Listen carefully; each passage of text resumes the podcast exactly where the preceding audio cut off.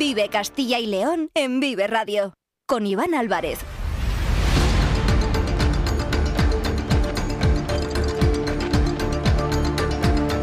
Hola, ¿qué tal? Muy buenas tardes, bienvenidos, bienvenidas a Vive Castilla y León. Son las 2 y cuarto de la tarde, es lunes, día 18 de diciembre, y vamos en directo hasta las 3 en punto, aquí, en esta sintonía, en la sintonía de Vive Castilla y León, donde desde, desde la una, Carlos Tabernero les ha estado contando todos los asuntos interesantes que ocurren en nuestra comunidad para mantenerles informados a ustedes, a nuestros oyentes. Ahora tenemos 45 minutos por delante para contar muchas más cosas. Nos pueden escuchar a través de la FM de toda la vida, en nuestra página web www.viveradio.es, en todas nuestras plataformas de streaming y de podcast y en las redes sociales de Vive Radio, con el sonido perfecto de nuestro técnico Ángel de Jesús. Vamos a comenzar hablando de ese acto que se ha celebrado en la delegación del gobierno con la toma de posesión de Nicanor Sen como nuevo delegado del gobierno en Castilla y León. Un acto que enseguida les vamos a contar con Alberto Sánchez Casado, en el que han estado presentes varios de los representantes políticos de nuestra comunidad y también, lógicamente, Virginia Barcones, hasta la semana pasada delegada del gobierno en nuestra comunidad. Les vamos a contar también el trabajo que se realiza en la Fundación Princesa de Girona, de la que la princesa Leonor, la princesa de España, es su presidenta de honor. Vamos a conocer un poquito mejor cuál es el trabajo que se realiza, como decimos, en esta fundación. También les vamos a presentar un camino natural que transcurre por la comarca del Bierzo, del Bierzo Alto, en la provincia de León. Y vamos a ir, como les digo, con más asuntos que son interesantes hasta las 3 de la tarde. Están escuchando Vive Castilla y León. Comenzamos.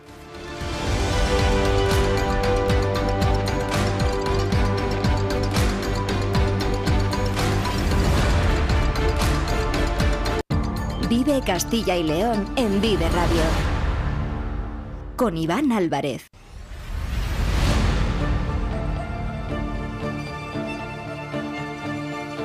Hoy se lo comentábamos a la una con Carlos Tabernero en Vive Castilla y León. La noticia ha estado en la delegación del gobierno, donde se han reunido hace unos minutos los principales representantes de las instituciones políticas, empresariales y sociales de la comunidad para dar la bienvenida a Nicanor Sen en su toma de posesión como nuevo delegado del gobierno un acto, Alberto Sánchez Casado, que has seguido en primera persona. Cuéntanos, muy buenas tardes. ¿Qué tal, Iván? Muy buenas tardes. Sí, ha sido un acto institucional breve que ha tenido un tono muy marcado de cercanía en el que se contraponía esa llegada de Nicanor Sen y la despedida de Virginia Barcones al frente de la delegación del gobierno en la comunidad. Un Nicanor Sen que sus primeras palabras como delegado del gobierno ha querido agradecer a su tierra, a Castilla y León, a Cistierna, eh, todo lo que le ha enseñado, ha resaltado sentirse afortunado por haberse criado en una tierra minera, la cual ha dicho le ha enseñado siempre muchas lecciones. Soy una persona afortunada. He nacido en una familia numerosa, alimentada por el negro carbón leonés. Nunca nos sobró nada, nunca nos faltó nada. Desde pequeños siempre fuimos conscientes de que la vida no es fácil. Nacer y criarse en una tierra minera te enseña muchas cosas y desde joven cada momento es una lección. Cada día es una lucha, que el compañerismo y la lealtad son valores con mayúscula y que para ser feliz no necesitas muchas riquezas, porque las riquezas son las personas que te quieren y a las que quieres esa alusión a su, a su tierra, a Cisterna, a León, y durante su intervención Nicanor Sen ha hablado de su bagaje político precisamente en su tierra y por lo que ha dicho está preparado y capacitado para este nuevo cargo. Ha comentado que los 20 años de alcalde de Cisterna es precisamente lo que le ha permitido crecer como persona y como político y lo ha calificado como la mayor experiencia política para un ciudadano. Ser alcalde de tu municipio es la mayor experiencia política que un ciudadano puede atesorar. Por eso, los 20 años en los que he desempeñado esta responsabilidad, complementada como senador y vicepresidente de la Diputación de León, me han aportado una dilatada experiencia que me ha ayudado a crecer como persona y a ser más humano. Porque vivir en primera línea las necesidades y problemas de tus vecinos aumenta exponencialmente la vocación de servicio público, haciendo de la política su máximo exponente para servir a los demás, preparándome así para el desempeño de un cargo tan importante como el que me han encomendado. Por último, para acabar, un discurso que, como decimos, ha sido breve pero directo, ha dejado ya una declaración de intenciones respecto a su nuevo desempeño político, mostrando un rechazo contundente a la violencia y poniendo el foco en la lacra de la violencia de género para la comunidad. Una lacra que ha destacado deja una herida incurable en la sociedad y para la que se compromete a frenar. En una sociedad moderna no tiene encaje ninguna la violencia y no se puede tolerar la desigualdad que discrimina a la mitad de la población por razones de sexo, con agresiones físicas, psicológicas o incluso asesinatos, destruyendo familias y dejando en la sociedad una herida incurable. Por eso todos debemos implicarnos sin excepción, trabajando sin descanso para erradicar esta violencia que envuelve en dolor nuestra convivencia. Son las palabras del nuevo delegado del Gobierno en Castilla y León, Nicanor Sen, que ha recibido la bienvenida por parte de su antecesora en el cargo, la nueva directora general de Protección Civil y Emergencias, por parte de Virginia Barcones. Alberto. Sí, Barcones ha deseado todo el éxito del mundo a su sucesor porque ha dicho su éxito irá en beneficio de todos los ciudadanos de Castilla y León. En primer lugar, eh, desear al nuevo delegado del Gobierno de España en Castilla y León toda suerte de éxitos porque van a ser los éxitos de nuestra tierra y lo que es más importante todavía, de los hombres y mujeres que viven en ella. Así que estoy segura que Nicanor, el nuevo delegado del Gobierno, eh, como bien ha dicho en sus palabras de toma de posesión, asume con esa responsabilidad eh, de representar al Gobierno de España en nuestra tierra y, desde luego, de esas importantes inversiones, acciones que se desarrollan en ella. Además, la propia Virginia Barcones hacía un balance de su paso por la delegación del Gobierno en esta segunda etapa de casi dos años, tras la primera, que recordemos tuvo lugar desde el verano de 2018, que con la llegada de Pedro Sánchez al Gobierno, tras la moción de censura Rajoy, hasta abril de 2019, cuando dejó el cargo para ser la candidata del Partido Socialista por Soria en las Cortes de Castilla y León. Desde luego que ha sido una etapa apasionante, eh, una etapa en la que he aprendido muchísimo eh, desde luego, que, me ha ayudado eh, a conocer ya todos y cada uno de los rincones de esta tierra, de sus necesidades, de intentar buscar soluciones a la misma y ha sido muy gratificante. Eh, he tenido la suerte de poder trabajar al lado de los mejores. Eso es un honor muy grande. Los tremendos profesionales, los inmensos profesionales, esos más de 34.000 empleados y empleadas públicas que prestan servicio en Castilla y León, hacen que todo sea muy fácil agradecida Virginia Barcones a todos esos profesionales y a todas las personas con las que ha trabajado en sus dos etapas, como comentaba Alberto, como delegada del Gobierno en Castilla y León. También ha estado presente el nuevo ministro de Transportes y Movilidad Sostenible, anterior alcalde de Valladolid, un Oscar Puente, que ha trabajado durante años con Virginia Barcones y que también conoce muy bien a Nika Norsen. Sí, ha, destacado eh, la relación que tiene con el propio Nicanor Sen y se ha mostrado eso muy, muy agradecido con unas palabras de cariño, de afecto eh, hacia el nuevo delegado. Creer en la política es hacer justamente lo contrario de lo que hacen quienes la denigran. Implica dialogar con el que piensa diferente para llegar a acuerdos en beneficio del conjunto de la sociedad. Es lo que ha hecho en los dos últimos años Virginia Barcones al frente de la delegación. Y será lo que va a hacer Nicanor Sen como nuevo delegado del Gobierno en Castilla y León, al que tengo el inmenso placer de dar la bienvenida a esta casa que ahora es la suya. Querido Cano, afrontas una etapa apasionante, tienes todas las virtudes para desempeñar con acierto esta nueva responsabilidad. Estoy convencido de que, el nuevo delegado del Gobierno va a ser un, agente dinamizador de todas esas necesidades que tiene nuestra tierra, que tiene Castilla y León. Creo que la elección personal que se ha hecho con él es muy importante, pero también lo es su procedencia, la procedencia de la montaña leonesa, de ese lugar que necesita también una atención muy especial por parte de los distintos gobiernos. Alberto, compañero, muchas gracias. Gracias a ti, Iván. Un Oscar Puente que al acabar el acto de toma de posesión de Nicanor Sen, como nuevo delegado del Gobierno de Castilla y León, se ha dirigido hasta Balbuena de Duero, en su labor como ministro de Transportes y Movilidad Sostenible, para supervisar el desarrollo de las obras de la autovía A11, que se ejecutan en el tramo Quintanilla-Olivares, en la provincia de Valladolid. Puente ha anunciado que el Gobierno de España prevé aprobar en el último Consejo de Ministros del año la licitación del tramo entre la variante de Aranda de Duero, en la provincia de Burgos, y Langa de Duero, en la provincia de Soria. Unos 22 kilómetros aproximadamente por unos 212 millones de euros, lo que supone, en palabras del propio Oscar Puente, la actuación en carreteras más importante del país. Hoy visito la 11 para ver el estado de ejecución de las obras.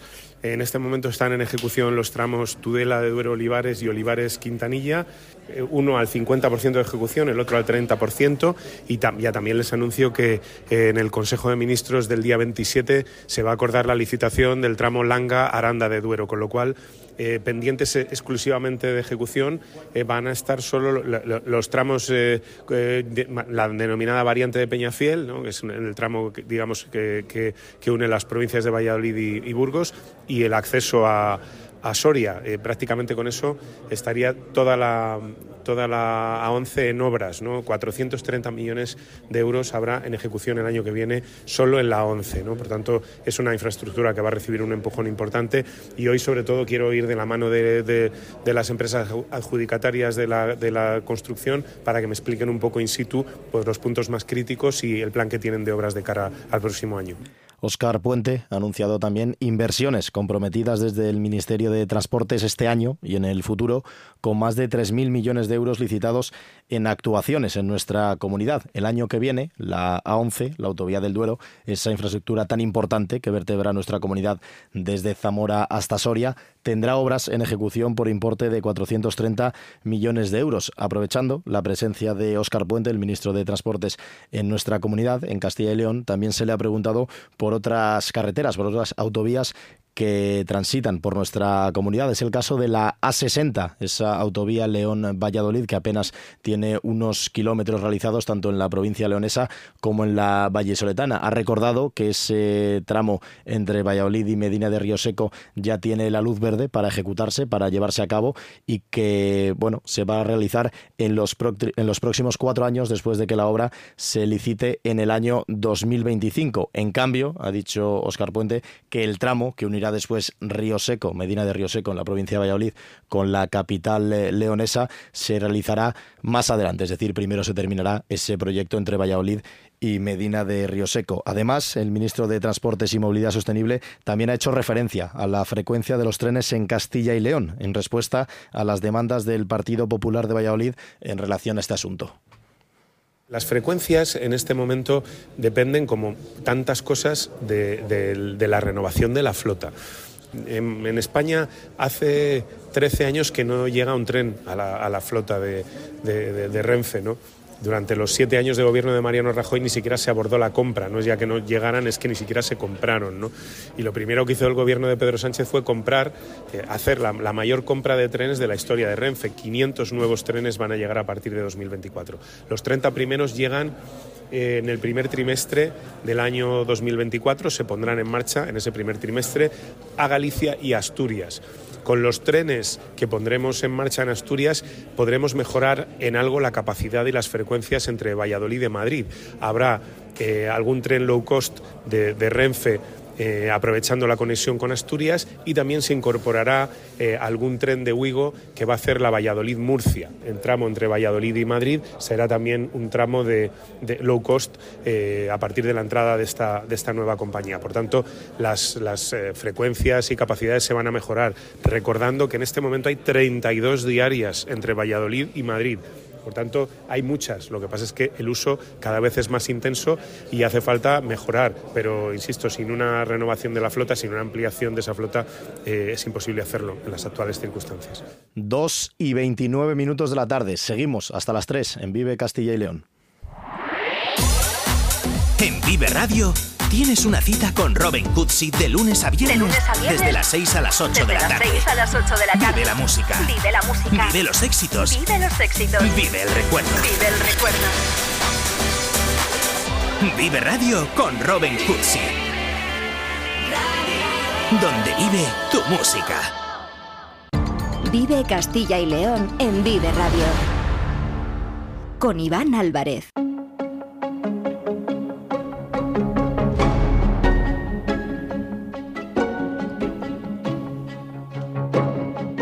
La Fundación Princesa de Girona cumplirá 15 años en 2024, ofreciendo más de 250 actividades a los jóvenes el próximo año. Un decimoquinto aniversario de la Fundación que coincide con la mayoría de edad de la presidenta de honor de la Fundación, la Princesa Leonor. El objetivo de este organismo es dotar a la juventud de una mayor presencia en los programas, en los foros, en los debates liderados por la organización y en los órganos de gobierno, al mismo tiempo que se pretende obtener un mayor impacto social o tender puentes con Latinoamérica a través del premio internacional. La programación girará en torno a cinco grandes ejes de contenido, la empleabilidad y el emprendimiento, la salud física, la salud emocional, el propósito y el impacto social y la sostenibilidad, según el plan de actuación 2024. Para conocer mejor y hacerlo además de primera mano el trabajo y la importancia de la Fundación Princesa de Girona, saludamos en directo al director del Tour del Talento de la Fundación, Jordi Estruga. Buenas tardes. Buenas tardes, Iván. Un placer de estar aquí. El placer es mío de hablar con usted en directo cuando son las 2 y 31 minutos de la tarde. El decimoquinto aniversario, como decía, de la Fundación coincide con la mayoría de edad de la presidenta de honor, de la princesa Leonor. Imagino que sea una gran oportunidad de proyección y una fecha todavía más especial, si cabe. Así es, y nos hace mucha ilusión ahora encarar el 2024 con esas dos cifras, ¿no? El 15 aniversario de la Fundación por un lado y el 18 aniversario de la Princesa, y eso, bueno, aprovecharemos de alguna manera para hacer que los actos sean un poco más especiales de lo que ya habitualmente son. En la sesión celebrada en el Palacio Real de Madrid bajo la presidencia de los Reyes de España, Su Majestad el Rey Felipe VI destacaba lo mucho que esta organización está haciendo por los jóvenes y la importancia que tiene para su presidente de honor, para la princesa Leonor, porque la fundación es una herramienta que le permite a ella conectar directamente con los jóvenes, los chicos y las chicas de su generación. Sí, así es. La verdad es que somos conscientes de que hay muchos retos por delante de que tiene que afrontar la juventud y nuestra intención es poder poner nuestro granito de arena aportando contenidos, aportando ideas, temas de reflexionar, coloquios que les hagan de alguna manera ser conscientes de herramientas que disponen para poder enfrentarse al futuro ¿no? de una manera pues con, con más garantías y con más fuerza. Hmm. ¿Cuáles son esas herramientas que usted eh, comenta que se, se proporcionan desde la Fundación Princesa de Girona para acompañar a la juventud en la construcción de un futuro profesional y también para transformarse dentro de la sociedad? Sí, en el tour lo que procuramos es cada semana, cuando aterrizamos en una ciudad y, y Salamanca no va a ser una diferencia, es de alguna manera utilizar la plataforma de la ciudad para que en 8, 10, 12 puntos de la ciudad pasen cosas. Hay en coloquios, hay en conferencias que hablan de temas que son relevantes, de, los cinco ejes que mencionabas antes. Pues en temas de empleabilidad, por ejemplo, acercar empresas que están en el territorio que puedan mostrar cuáles son sus oportunidades laborales, que a lo mejor los jóvenes no conocen. También compartir cuáles son las competencias profesionales que los jóvenes tienen más salida en el futuro, ¿no? Desde la formación profesional hasta las carreras tecnológicas y no todas las competencias de STEM. Desde un punto de vista de salud física o salud emocional, hablamos de la importancia del deporte, o en este caso en Salamanca vamos a dedicar una sesión a hablar de deportes que quizá son minoritarios, pero que aportan un montón de valores, ¿no? Y son una herramienta de integración muy potente. También desde el punto de vista de bienestar emocional, pues el poder del sanador, digamos, de las palabras, de la escritura, de la literatura, como una herramienta que puede ayudar, ¿no? Según la música que escuches, pues puedes escoger una música que tenga propósito, ¿no? Y que te permita reflexionar sobre problemas que tengas, sobre retos que tienes, y eso se ha mostrado como una herramienta muy poderosa de, de mejora del bienestar. O de cómo formar parte de la sociedad, ¿no? De cómo ser un buen, eh, bueno, un buen alumno o cómo integrarse, ¿no? Y cómo la importancia que tiene el, poder trabajar en proyectos con propósito, de hacer casos, por ejemplo, de emprendimiento social y, como no, la sostenibilidad, ¿no? Pues son al final lo que queremos es una plataforma de charlas, de contenidos que hagan reflexionar a los jóvenes sobre aspectos y les den una visión quizá complementaria o adicional a la que puedan tener a día de hoy. Mm, y tienen una gran acogida entre los jóvenes todo este tipo de, de actividades o esta programación que nos está eh, contando usted, además con ese tour del talento que van a realizar por diferentes ciudades de España. Mencionaba el hecho de que van a estar en, Salamanca, será entre el 19 y el 23 de febrero del próximo año 2024. Eh, ¿Es eh, positiva la acogida por parte de los jóvenes de toda esta programación que les ayuda a ellos directamente en su futuro laboral? La verdad es que sí, hay tantos tours como jóvenes, ¿no? Porque está repleto de actividades y uno puede entrar en la web y seleccionar qué actividades a las cuales quiere ir. Por tanto, puede centrarse más en bienestar emocional o se puede centrar más en temas de empleabilidad. La respuesta de los jóvenes que van es, es positiva, la respuesta de los eh, docentes que llevan a jóvenes también a estas sesiones también es positiva y muchas veces nos encontramos con que ponentes vienen, ¿no? Y los propios ponentes dicen, ostras, si yo esto mismo lo hubiese tenido de joven, hubiese sido una oportunidad muy positiva que no hubiese dejado perder. La verdad es que estamos contentos con la respuesta que estamos obteniendo. Mm. Una de las principales eh, novedades de cara al próximo año eh, también es la edición de La Princesa de Girona Congress Fest, que se va a inaugurar con todas las paradas del Tour del Talento. Va a haber conferencias inspiradoras, actividades formativas, debates, actuaciones, todo ello con el objetivo de desarrollar el potencial de los jóvenes. Háblenos un poco sobre este Princesa de Girona Congress Fest. Sí, como sabéis, los premios Princesa de Girona se entregan físicamente en una ceremonia ¿no? que se hace pues antes de las vacaciones de verano, en junio y en julio, pero los ganadores de cada una de las categorías se van anunciando eh, a lo largo del tour en este, este día. Lo que llamamos ahora Princesa de Girona Congress Fest es una mañana en la que tenemos, por ejemplo, charlas inspiradoras de premiados que han venido en ediciones anteriores y que entonces pueden explicar su proyecto. Eh, lo combinamos con intervenciones, con actuaciones musicales y hablamos de temas que son relevantes y que son muy inspiradores. En el caso de Salamanca en particular, tenemos previsto ¿no? dedicar gran parte de la mañana a cómo la literatura, ¿no? como la escritura, es una herramienta que te permite impactar de una forma muy profunda tanto en la salud como en poder mejorar el bienestar emocional de uno mismo, ¿no? Y como de una situación muy complicada, uno puede salir utilizando la, escritura como, como medio.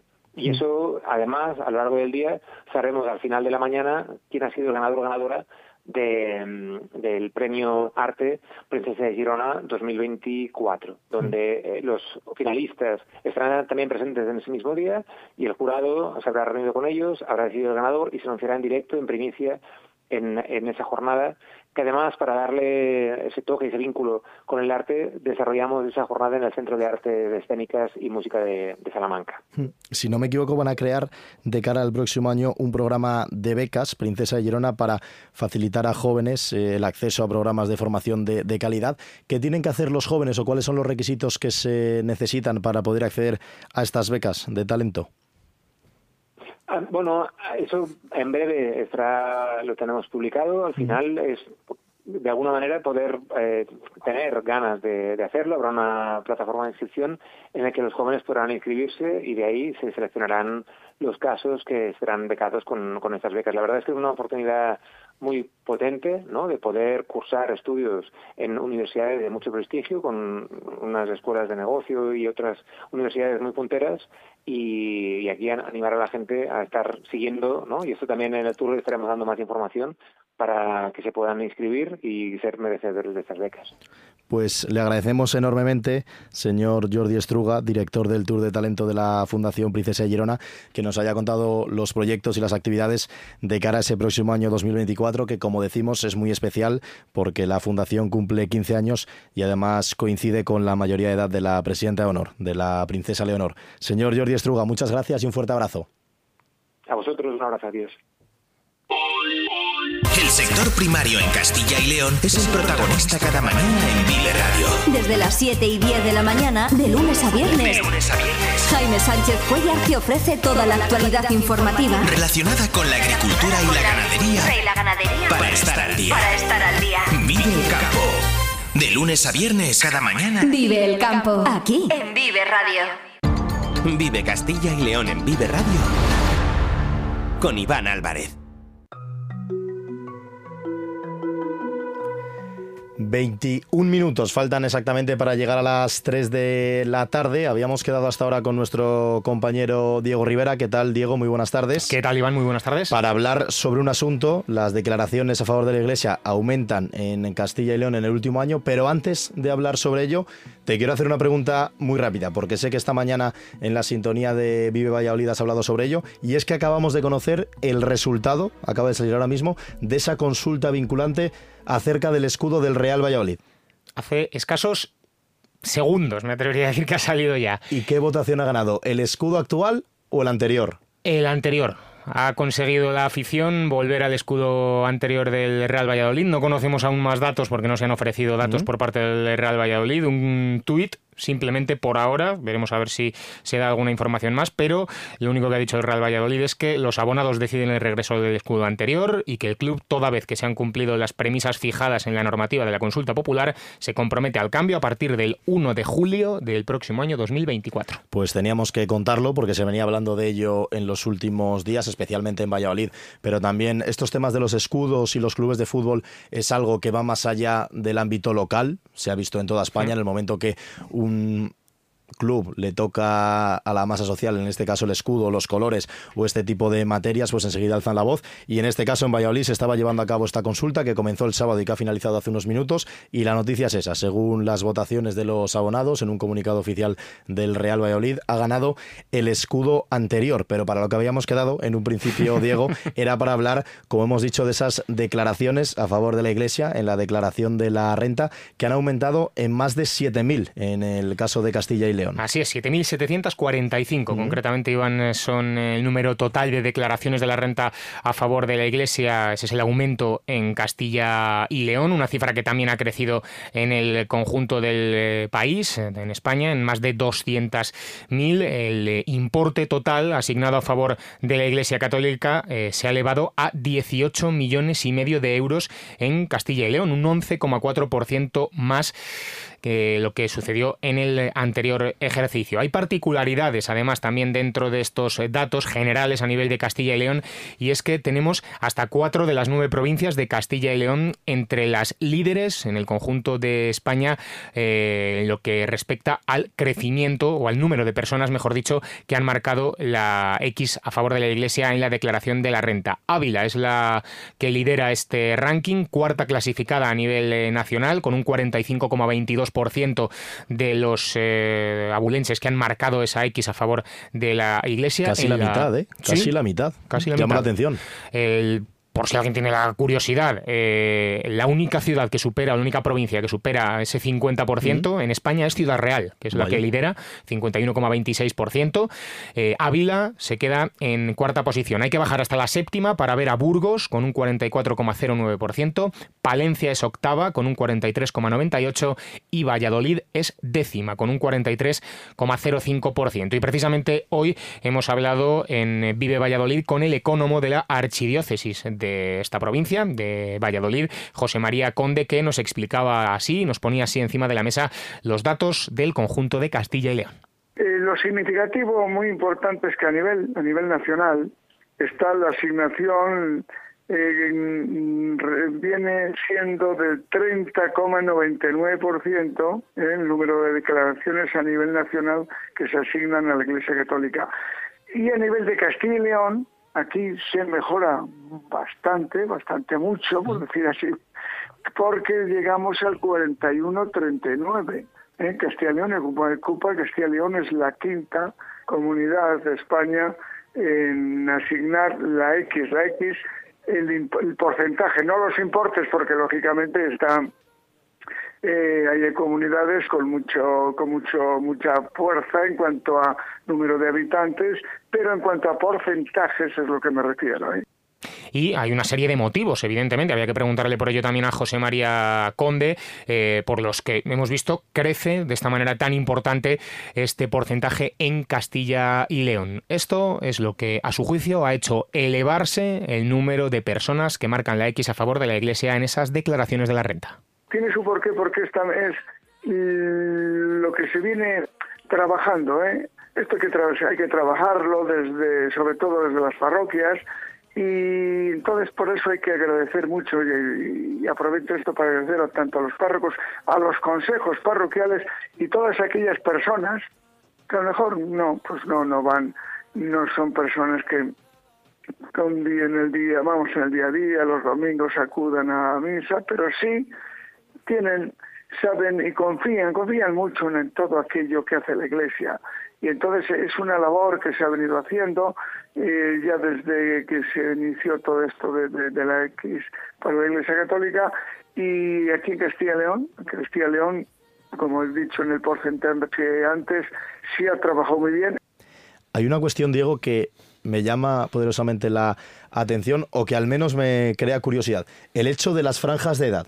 ¿Quiénes son esas personas que marcan más la casilla de la X de la Iglesia en la declaración? Los datos son, yo creo, los que todo el mundo se puede esperar, es decir, gente ya de edad más avanzada, pero eh, también ha habido un crecimiento, un repunte entre los jóvenes, entre el tramo de edad entre 20 y 29 años. Así que por esta circunstancia también le preguntábamos a José María Conde que reconocía que, hombre, mm, el grueso de personas que marcan la X de la Iglesia está entre los 50 y los 70, pero sí, los jóvenes también crecen también se, detecta efectivamente, pero sobre todo también hay que tener en cuenta que ha habido más declaraciones.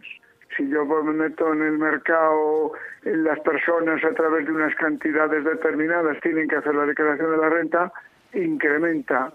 Entonces este incremento que también ha habido eh, desde ciertas personas, como dice usted, jóvenes, pues también esto repercute. Aunque los tramos, los tramos más importantes, lógicamente en cuanto a asignación en cuanto a importes, les tenemos pues desde los 50 a los 70 años. ¿eh?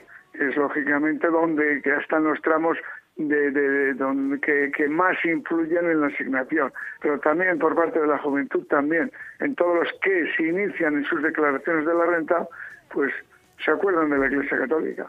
Y evidentemente también había que preguntarle al ecónomo de la Archidiócesis de Valladolid, José María Conde, ¿dónde van esos eh, euros, esos millones de euros recaudados por parte de la Iglesia Católica con la X de la Iglesia? Así lo explicaba. Son necesidades donde van en el conjunto no solamente el pago de, nóminas de sacerdotes, que eso también, que son las parroquias sobre todo las que influyen mucho, sino también pues todas estas obras, todas estas cosas que hay que hacer en tantos y tantos templos como, como tiene la iglesia y sobre todo. Y luego también los temas caritativos, los temas caritativos, los temas que las parroquias tienen que ayudar a tantas y tantas gentes que lo necesitan. Son las 2 y 46 minutos de la tarde. Muchísimas gracias, Diego Rivera, compañero, por acercarnos esta información a la sintonía de Vive Castilla y León. Hasta luego, Iván. Nosotros seguimos con más asuntos hasta las 3, que todavía quedan cosas por contar.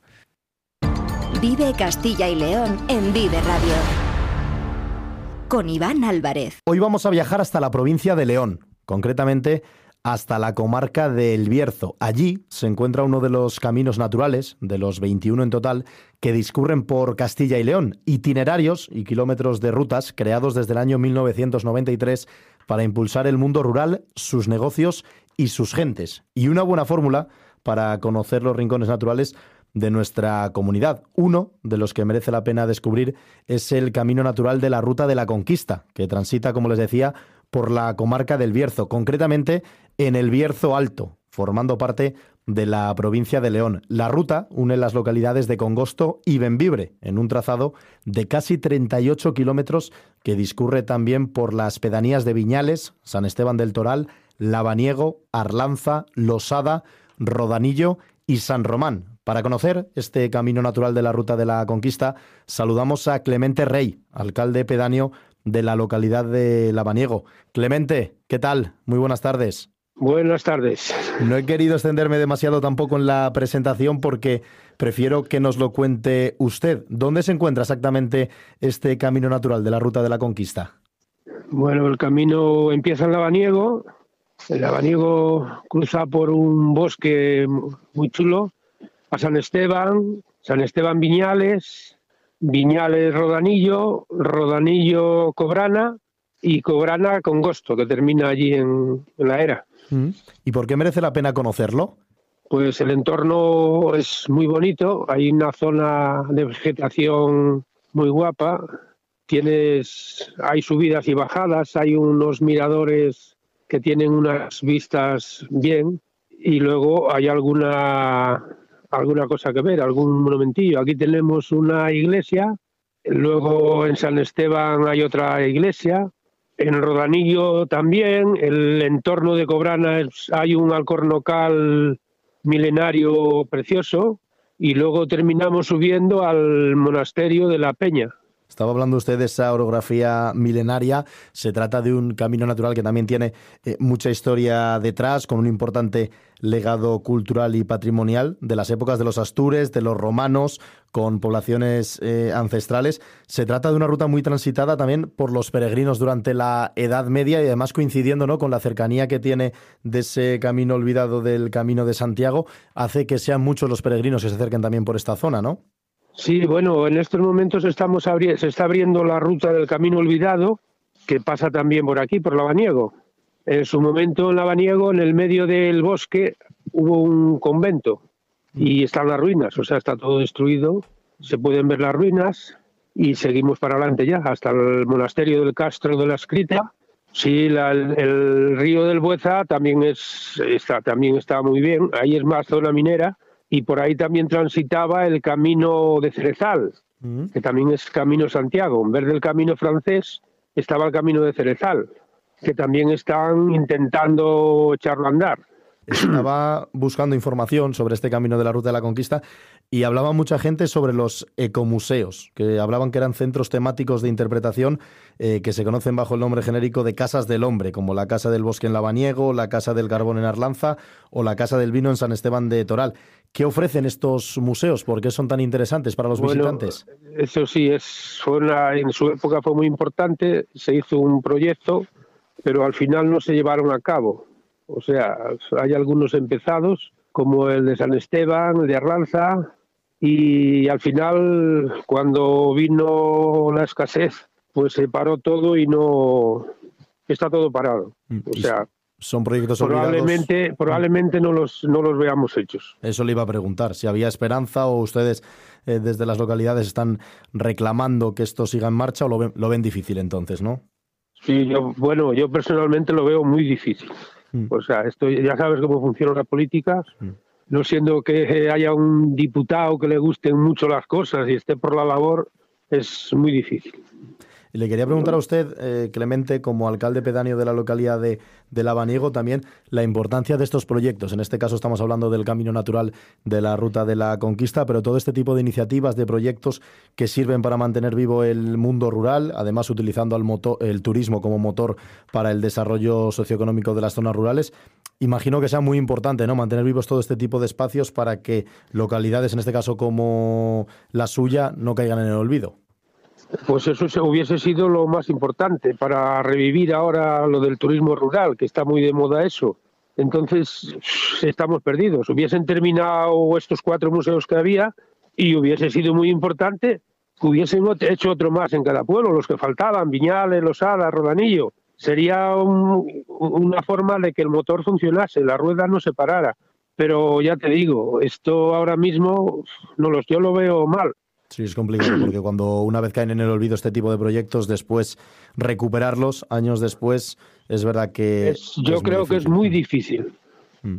Sí, sí, es complicado y bueno, esperemos, mire, si por lo menos esta reivindicación puede servir para que llegue a oídos de alguna de esas personas de las que usted hacía mención que se encarguen de ello, pues eh, bienvenido sea. Y la última que le quería hacer, Clemente, y le agradecemos enormemente que nos está atendiendo en la sintonía de Vive Castilla y León. Comentábamos que ese camino natural de la Ruta de la Conquista que daba comienzo en Benvibre, que llegaba hasta la localidad de Congosto.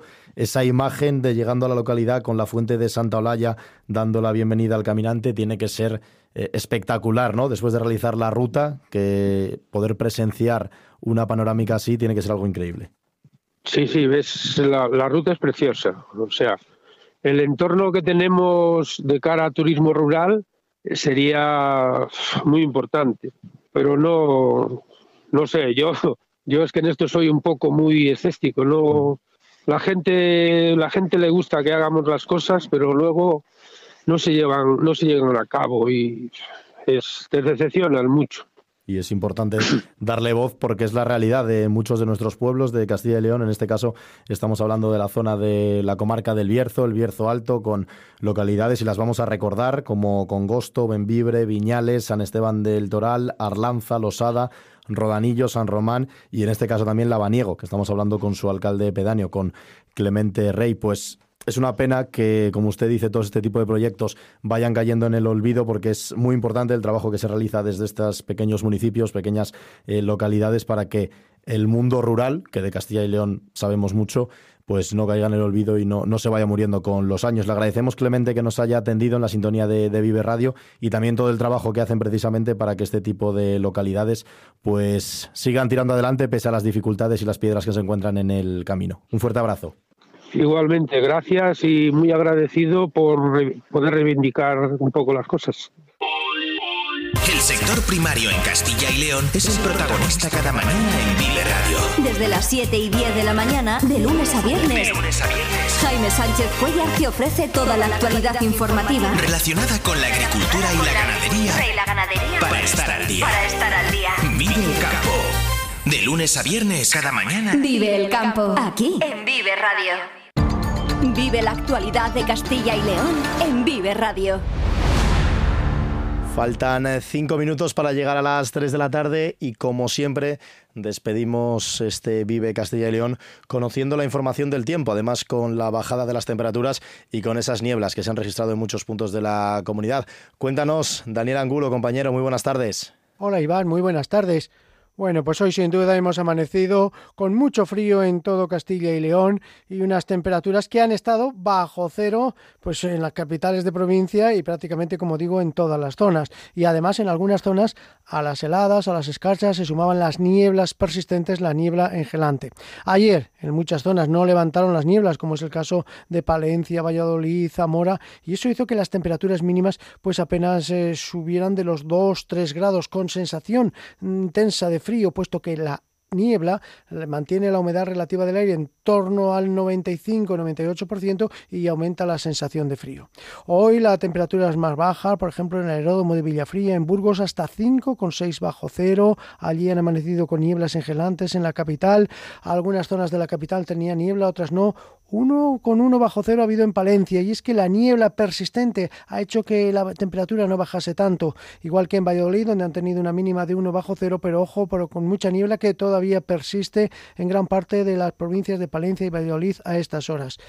también 5 bajo cero en León, ha tenido de mínima y al amanecer, uno con dos bajo cero en Zamora con sensación de mucho frío debido a la niebla, dos con uno bajo cero en Salamanca, tres con dos bajo cero en Ávila y 5 bajo cero ha sido la mínima de Segovia mientras que en Soria la mínima pues ha sido de 3,4 bajo cero. Y ayer tuvimos, eh, bueno, pues pudimos comprobar el fenómeno que se está produciendo también estos días, que es la inversión térmica. Es decir, las capitales de provincia que están más altas, como son el caso de Ávila y Soria, que están por encima de los 1000 metros, marcaron unas temperaturas muy suaves. Ayer la máxima en Soria, por ejemplo, fue de 14 grados y medio y Ávila tuvo 15 grados con cuatro décimas, mientras que, como he dicho, las zonas, eh, las ciudades más bajas, las que normalmente registran más temperaturas en otra época del año, como son Zamora o Valladolid, pues apenas pasaron de los 2-3 grados y un ambiente de frío.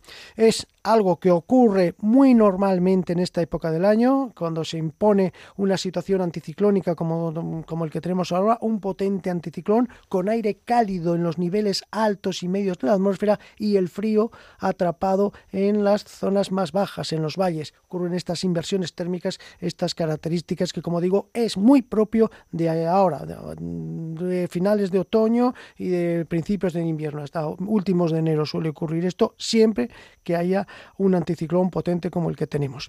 ¿Y qué va a pasar? Bueno, esta tarde van a permanecer las nieblas en, zona, en la zona centro, sobre todo en el Valle del Duero principalmente, en Zamora, Palencia, también Valladolid, ojo con las nieblas, ahí hay aviso amarillo por eh, reducción de la visibilidad y en el resto, pues sí, va a lucir el sol, pero muy poco, porque nada más que se ponga ya hacia las 5, volverán a extenderse esas nieblas de la cuenca del Valle del Duero hacia el resto y otra vez en la próxima noche, ojo, mucha precaución a la hora de circular porque tendremos niebla y reducción visibilidad reducida. Y mañana también vamos a amanecer con mucho frío, con unas temperaturas bajas parecidas a las de hoy, de 3, 4 bajo cero, se esperan en las capitales de provincia. Y ojo porque mañana, como va a entrar aire más húmedo, las nieblas podrían persistir durante buena parte de la mañana. Ya por la tarde va a aumentar la nubosidad, llega un frente por el norte e incluso alguna llovizna en el norte de León, norte de Palencia y norte de Burgos. Y ya el miércoles tendremos cielos nubosos, ya no habrá tantas heladas y subirán además un poco las temperaturas diurnas y nocturnas. Eso sí, el miércoles con lluvias. Nada más, hasta luego, muy buenas tardes a todos. Muy buenas tardes para ti también, Daniel, y para todos los oyentes de Vive Castilla y León. Ya han escuchado esa información meteorológica. Abríguense porque bajan las temperaturas en toda la comunidad, en toda Castilla y León. Además, con esos bancos de niebla que pueden hacerse presentes también en muchas de las provincias de nuestra región. Sobre todo, guarden especial precaución si van a circular, porque la niebla, como ya saben, dificulta de forma notable a la hora de ver cuando estamos circulando con el coche o con cualquier otro vehículo. Se las 3 de la tarde. Les dejamos en la sintonía de Vive Radio. Nosotros volvemos mañana a partir de la 1, mismo sitio, misma hora, en Vive Castilla y León. Sean felices. Hasta mañana. Adiós.